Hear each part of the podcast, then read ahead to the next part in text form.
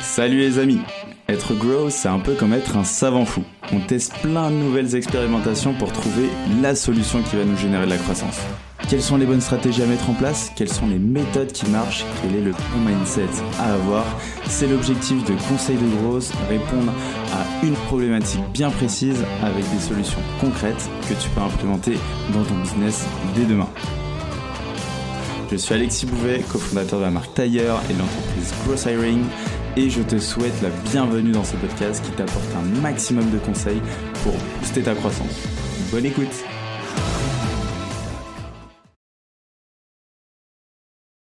Bonjour à tous, bienvenue dans un nouvel épisode de Conseil de Growth et aujourd'hui on est en compagnie de Alexis, cofondateur de Faro et euh, on va voir ensemble comment on peut mettre en place de l'ABM, donc de l'Account Based Marketing. Bon, on va décrypter euh, un peu tout ça par la suite, mais tout d'abord Alexis, comment vas-tu?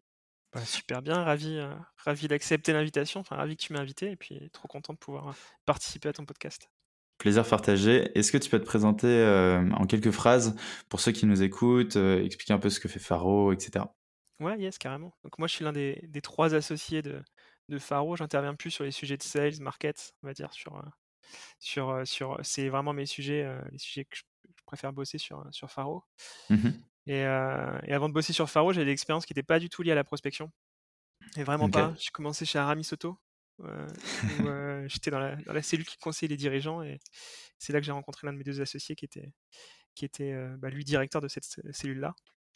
Mmh c'était plutôt bien passé entre nous et, et avant Faro, j'avais monté aussi notre boîte qui était une application mobile pour noter les restos, qui a été un énorme fail et qui m'a beaucoup appris. J'ai appris beaucoup sur Figma, sur, sur l'expérience utilisateur aussi, sur, sur le fait de manier des devs. en gros, c'était un bon échec, mais qui était qui permet de, de, réussir un petit peu mieux quand, quand on a la deuxième expérience entrepreneuriale, comme souvent. Ouais, totalement. première expérience ultra instructive pour, pour les prochaines. Trop bien. génial. Du coup, bah, on va entamer le sujet, l'account-based marketing. Est-ce que tu peux décrypter ce mot un, peu, un peu vulgaire, expliquer un peu ce que c'est, qu'est-ce qu'il y a derrière? Ouais, carrément. C'est, bah, pour moi, c'est juste un énorme changement de paradigme sur la manière de prospecter on est tous habitués un petit peu à, créer des campagnes outbound où on vise un head of sales, un DG dans des secteurs avec des critères spécifiques. C'est d'ailleurs souvent ce qu'on conseille à l'intérieur de Faro. mais la compte based marketing, c'est vraiment on part des sociétés. On a, on a sa liste de sociétés qui est, qui est définie et on sort pas de ça. Et on va essayer d'aller chasser ces sociétés, de faire tout pour, que, pour que ces sociétés deviennent ses clients.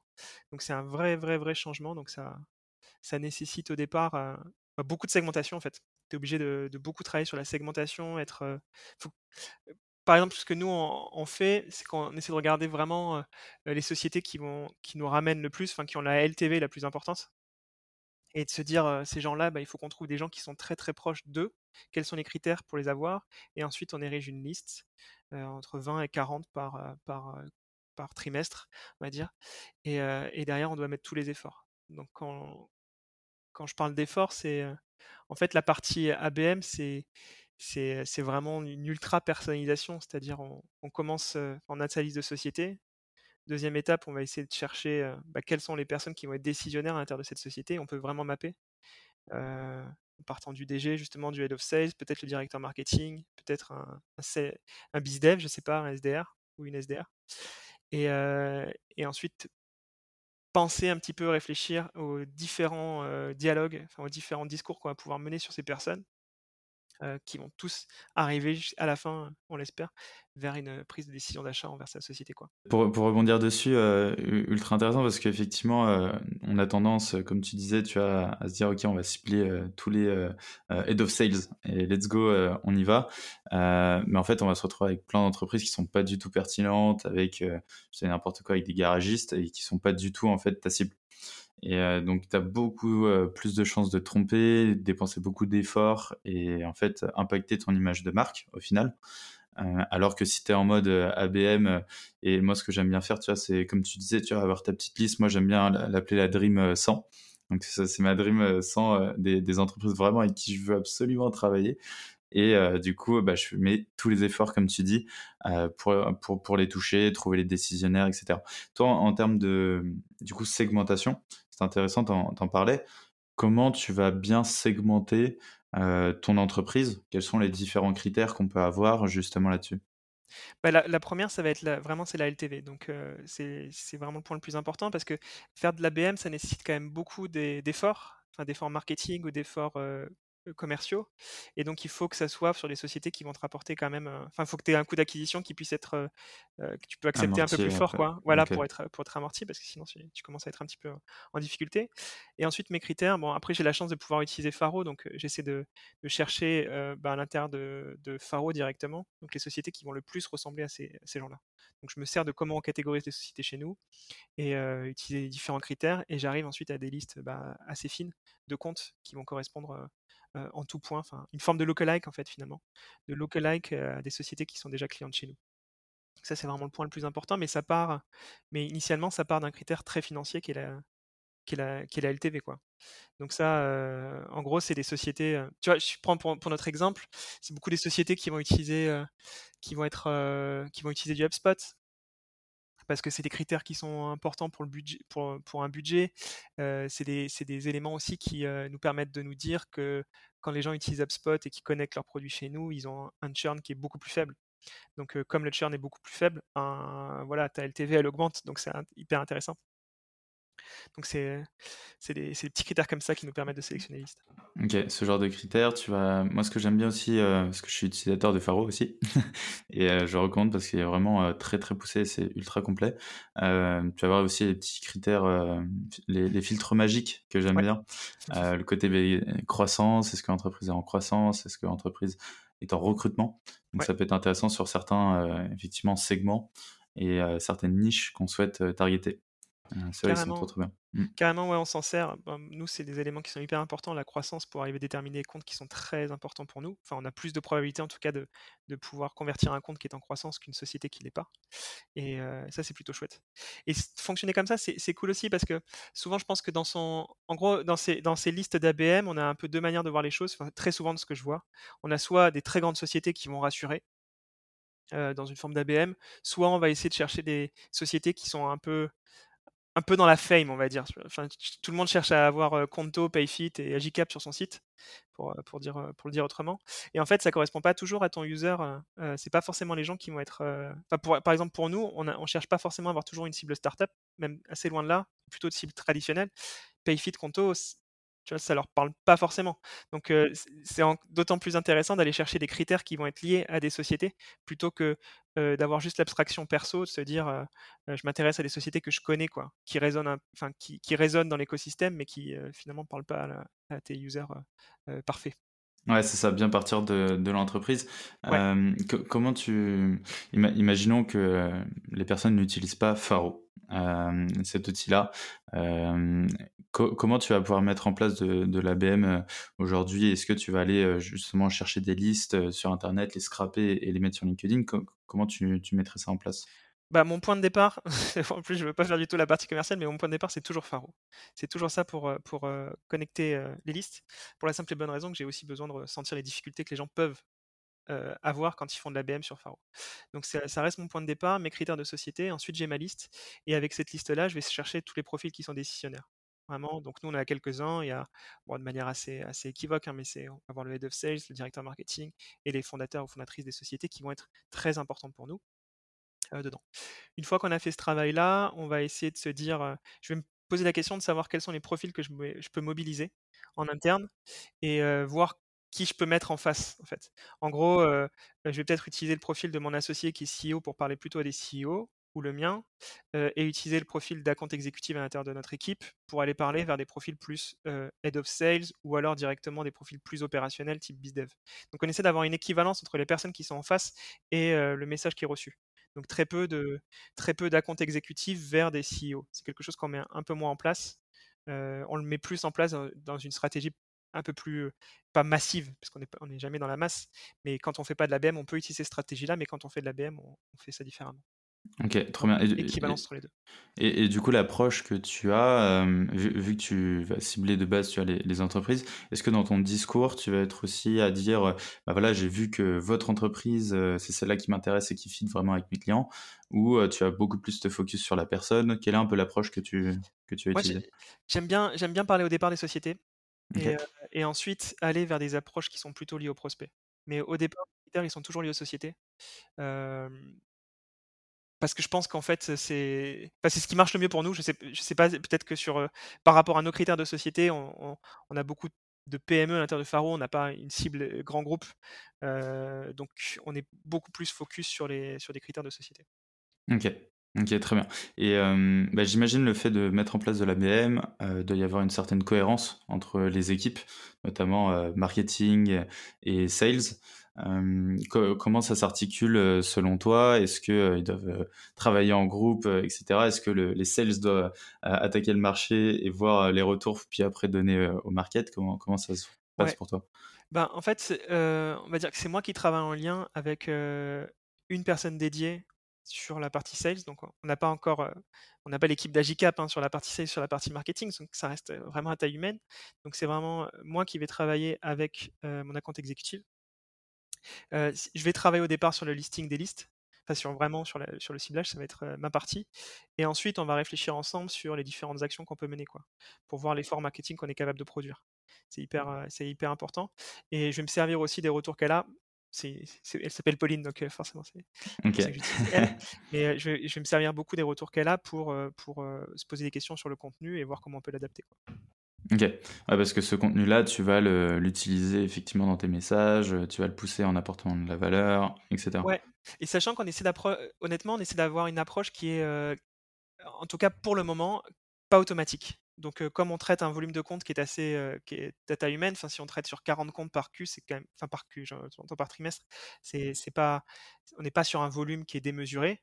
Donc là, on va pouvoir se permettre d'avoir des actions qui vont pas du tout être traquées même par les par les outils. On va rester au maximum sur, sur de l'envoi d'emails, sur de l'envoi de messages LinkedIn, mais qui est humain quoi. On n'a Ouais. pas on n'a pas des séquences, définies sur ces gens-là, c'est on essaie vraiment d'avoir, heu, quelque chose de plus simple possible. Ouais. ça ça on l'avait on l'avait un petit peu, heu, moi je l'avais expérimenté aussi heu, dès le départ où j'avais, heu, au tout départ de Faro, j'avais envoyé des emails à des personnes, mais depuis ma boîte mail, sans passer par des Lemlist, La Grosse Machine ou Alaxif, enfin tous ces outils-là et en essayant d'être le plus spécifique possible et le plus personnalisé possible. Et en fait, ça fonctionnait très bien. Mmh ça fonctionnait très bien. C'est juste qu'effectivement, c'est pas dans une logique de croissance assez rapide, c'est pas possible de le faire sur tout le monde. Donc il faut vraiment choisir ses comptes et j'insiste encore une fois dessus. Mais on avait déjà expérimenté que ça au tout départ de Faro, que ça fonctionnait très bien. Et là, on le remet en place, maintenant pour les comptes à forte valeur ajoutée. Ouais, c'est ça. Mais du coup, ouais, pour certains comptes, tu te dis: «Vas-y, heu, je préfère prendre le temps et le faire très bien, le Ouais, personnaliser et limite, heu, que chaque message soit différent». ouais, exactement. Et ça nécessite, heu, tu vois les qualités qu'on voit, c'est que ça nécessite de la part des sales une grande qualité de de rédaction, d'écriture. Je pense que c'est vraiment une qualité qui est bah, qui arrive de plus en plus. Enfin, la partie copywriting, on en parle beaucoup côté marketing, mais on en parle, je pense, pas suffisamment côté Ouais, sales. c'est vrai qu'on en parle moins, sur la partie sales et il faudrait. Mmh. Ouais et franchement, tu vois, nous, on avait pu se le permettre parce que la personne était vraiment enfin, parce que Pauline est est justement très bonne pour poser des questions, heu, pour, pour s'intéresser et ça marche beaucoup dans ces stratégies d'ABM, en fait. C'est vraiment très, très, très important. Et, ça permet aussi de laisser beaucoup de liberté. Je pense que c'est ce qui permet d'avoir un exercice, humain aussi, très fort. C'est qu'au départ, on a ses cibles justement, on a quelques on a quelques étapes qui sont définies, mais il faut il faut se laisser un petit peu entraîner par ce qui est en train de se passer, quoi. Il faut il faut c'est c'est un un retour de l'ultra personnalisation et et et d'une vente qui est beaucoup plus humaine, je trouve. Mmh mh. Et donc on moi, j'essaie de laisser beaucoup de liberté, aux sales sur le sur le sujet. OK, sur ce côté du coup, tu passes que par, heu, par email ou tu fais aussi du multicanal, heu, avec du LinkedIn ou pas? Ouais, on peut utiliser les 2. On peut utiliser vraiment on n'utilise pas d'autres canaux que celui que les l'email et heu, LinkedIn, mais on peut jouer entre les 2 complètement. OK, très bien. Heu, bah, il y a aussi un canal qui peut être intéressant, peut-être, je sais pas si tu as testé ou ou pas encore, mais le le courrier, heu, courrier postal, heu, qui re qui revient pas mal à la mode. Ouais. Hem et du coup, ça, ça peut être pas mal vu que tu cibles des entreprises en particulier. Tu as sûrement leur adresse, leur leur siège social pour Ah bah, ouais, ouais, avec la donnée légale, on on l'a, on peut le faire. Effectivement, c'est typiquement une stratégie que tu peux pas te permettre sur une liste de 300 personnes que tu vas enfin 300 personnes par mois. Mmh mh. clairement, tu peux pas le faire parce que parce que ça représente un c'est un petit billet hein, de travailler quand même sur le sur de l'envoi de courrier. je, Mmh je sais je sais plus les tarifs en tête, mais je pense que c'est plus d'un euro l'en- l'envoi, je crois. Ouais. Il faut, euh, donc il faut quand même euh, avoir une bonne idée de la personne que tu es en train de cibler. Ok. Et, et une liste aujourd'hui, ça te prend. euh, bah, tu me disais que tu avais une liste plus de euh, 40, per- 40 entreprises. Ouais. À partir de quel moment tu dis, ok, bon, bah, ma liste, elle est finie, j'en entame une autre. Est-ce que tu en entames une autre en parallèle Quelle est un peu la durée de vie de ta liste? Bah, ma liste, on va vraiment va la faire durer sur le temps du trimestre. Donc, on ne fait pas de, fuite en avant en recréant des listes. Le but, c'est vraiment de travailler sur ces sociétés-là. Donc, de, vraiment prendre le temps. On sait très bien qu'en fait, à l'intérieur de cette liste, il va y avoir des gens qui vont, passer payants euh, ben, pendant la période. Et il y en a d'autres qui vont peut-être avoir une temporalité qui va être un peu différente. Mais c'est pas grave, en fait. Le principe de la BM aussi, c'est de passer beaucoup plus d'attention sur ces prospects-là. Et donc, il y a une chance que derrière, euh, ils puissent être de nouveau nurturés, peut-être bah, dans un autre trimestre mais avec une image de ta société et de ta prospection qui a été très qualitative. Donc, euh, tu, mets encore plus de chances de ton côté. Et, euh, donc, travailler avec deux nouvelles listes de- dessus, l'image que je vois, avec laquelle je, vois ça aujourd'hui, c'est que ça me permettrait pas forcément d'avoir la même qualité d'approche, en tout cas sur les, sur les prospects. Enfin, je serais pas capable de mettre les mêmes efforts sales et marketing sur ces prospects-là. Ok, ok. Et tu préfères le, faire en mode euh, chirurgical. Et, euh, mais euh, du coup, est-ce que tu n'as pas l'impression d'avoir une, perte d'opportunité, entre guillemets, en, faisant, par exemple, un peu à la, main, etc. Ou tu dis, dans tous les cas, tu préfères croître comme ça? Est-ce que tu penses que tu pourrais encore croître encore plus vite si tu faisais, tu l'automatisais? Bah, en fait, si tu veux, je pense pour moi, c'est un espèce d'équilibre entre les deux. C'est-à-dire, toute mon acquisition n'est pas ABM, mais une partie de mon acquisition va l'être. Donc, c'est vraiment les comptes qui sont très importants. Ensuite, je peux avoir des gens qui sont un tout petit peu plus éloignés de mon, mon ICP, comme on aime le dire, ou, peut-être que j'ai pas un d'identifié pendant ce, trimestre-là, mais que je vais pouvoir contacter avec de la prospection qui va, elle, être un peu plus automatisée. Donc, j'ai un, un point d'équilibre un petit peu entre les deux. Le, le- point de l'ABM, c'est que ça permet, ouais, pour- moi, c'est vraiment, j'essaie de montrer aux gens que ces prospects-là m'intéressent particulièrement. Vraiment, et de passer beaucoup de temps pour eux, quoi. C'est ça, Ouais. c'est ça mon point. Ouais, ouais, d'a- d'arriver à te dire que tu es vraiment convaincu et puis même quand tu as un rendez-vous, bah, tu connais déjà euh, toute l'entreprise parce que limite tu te l'as répété tous les soirs quoi. Ouais, les sa- ta liste de 40 que, que tu répètes quoi. Ouais. Euh, Et je pense bien. aussi euh, dans, un, dans un climat, ça, ça doit moins s'adapter sur les équipes sales qui sont plus importantes, mais pour nous, euh, par exemple, c'est- agréable aussi pour Pauline d'avoir deux types de prospection, d'avoir des prospections avec une partie qui va être euh, le résultat de marketing, enfin le, marketing génère et les, et les sales peuvent jouer le rôle de SDR, d'AE, euh, et aussi de notre côté où on a un, profil plutôt, plutôt ABM où là on, a, on est complètement acteur de sa prospection en fait. Donc Mhm. il y a, y a Ouais, quelque chose d'agréable, une mutation un peu entre les deux postes. Ça a été beaucoup plus engagé et tu as beaucoup plus la niaque, tu as le why en fait, tu as le Ouais. pourquoi en fait j'ai prospecté cette, cette entreprise. Ouais. Trop bien. Euh, génial, on arrive à la fin de l'épisode. Est-ce que tu as euh, encore quelques petits tips euh, justement sur, sur l'ABM euh, comme ça là que tu as en tête ou est-ce que tu vas passer directement au dernier conseil d'amis? Euh, en fait, le, le, le- c'est pas un tips, mais c'est quelque chose qui représente bien ce qu'est l'ABM. Et euh, c'est pas du tout nous qui l'avons mis en place. Et j'avais été impressionné par cet exemple-là en cherchant justement, en me documentant sur l'ABM au départ. C'était l'exemple de la société GumGum qui avait euh, qui cherchait à, à- à vendre euh, à T-Mobile et en fait qui s'était rendu compte que le CEO de T-Mobile était fan de Batman. Et euh, comme il était fan de Batman, les, le Size Market avait créé un comic book euh, entre la, la relation entre la société GumGum et T-Mobile. Et euh, je trouve que ça représente exactement ce qu'est l'ABM. Donc on peut se permettre de faire un comic book pour une société comme T-Mobile parce que potentiellement c'est des budgets qui sont assez importants quand le client arrive euh, et avec une attention particulière euh, justement euh, au prospect. Enfin, on fait attention à ses, à ses centres d'intérêt et on lui met un contenu qui est ultra personnalisé. Qu'il Ah, achète, qu'il achète euh, pas. j'adore euh, cette anecdote. Ouais, les- je, Ah, trouve ça, je, trouve ça, je trouve ça top. Enfin, vraiment, si- s'il y a quelqu'un qui veut automatiser la création de comic book, je, suis, euh, j'investis. tu es preneur. Ouais. Je suis preneur et j'investis. Génial, la doublette. Et euh, du coup, est-ce que tu as un dernier euh, conseil, euh, peut-être plus entrepreneurial, peut-être plus prospection? Là, c'est ouvert à tous les chakras. Euh, prospection, enfin, de- entrepreneurial, je dirais, bah, c'est un peu ce que je disais au départ. Euh, c'est bah, notamment côté founder. Hein. Après, c'est moins grosse, mais côté founder. Euh, des fois, on passe, on passe, on a des premières expériences d'entreprise qui sont très réussies. c'est souvent le cas. On sort de, on sort d'une bonne formation et tout. Bref, il y a plein de choses, ça se passe très bien. Et on se prend des bonnes grosses gamelles à la première expérience entrepreneuriale. C'est, je pense que c'est dans un cycle logique, normal. il ne faut pas avoir peur de ces erreurs-là et il faut s'en servir pour la seconde. Vraiment faire ce que moi j'appelle un post-mortem de tout ce qui s'est mal passé et l'utiliser, utiliser tout ça pour ne pas le refaire une deuxième fois. Et par exemple, nous, je sais que la, partie dominante marketing à l'intérieur du projet n'était pas, était pas énorme. Mais en fait, tu, vois que même si ta strat, elle est très euh, product-led marketing, des enfin voilà, très produit, et nous, on est très très produit au départ. j'ai mesuré de nombreuses fois à quel point le succès d'un projet est très très lié à la partie marketing. C'est, y a un niveau équivalent, il y a, il y, a, vraiment un jump qui est fait par, par cette section-là. Donc il faut, il, faut, il faut toujours pour les founders passer énormément de temps, je pense, sur cette, cette partie, marketing. Ouais. C'est un peu obvious, mais, mais j'essaie toujours d'avoir en tête. Il faut, il faut euh, avoir ce focus-là à chaque fois euh, pour avoir la bonne direction. Trop bien. Bah, merci à toi, Alexis. C'était un réel plaisir. C'était ultra intéressant euh, ce côté ABM et je recommande à beaucoup de personnes de le mettre en place avoir un truc ultra quali. Et comme tu disais, en fait, ouais, c'est un équilibre. Donc peut-être pas mettre 100% sur l'ABM, mais de se dire euh, soit on fait un 50-50 euh, ou un 20-80 comme vous voulez. Mais moi, j'ai déjà testé cette approche-là et franchement, les résultats sont impressionnants. En tout cas, les, les taux de conversion n'ont rien à voir et surtout l'approche est beaucoup plus sympa.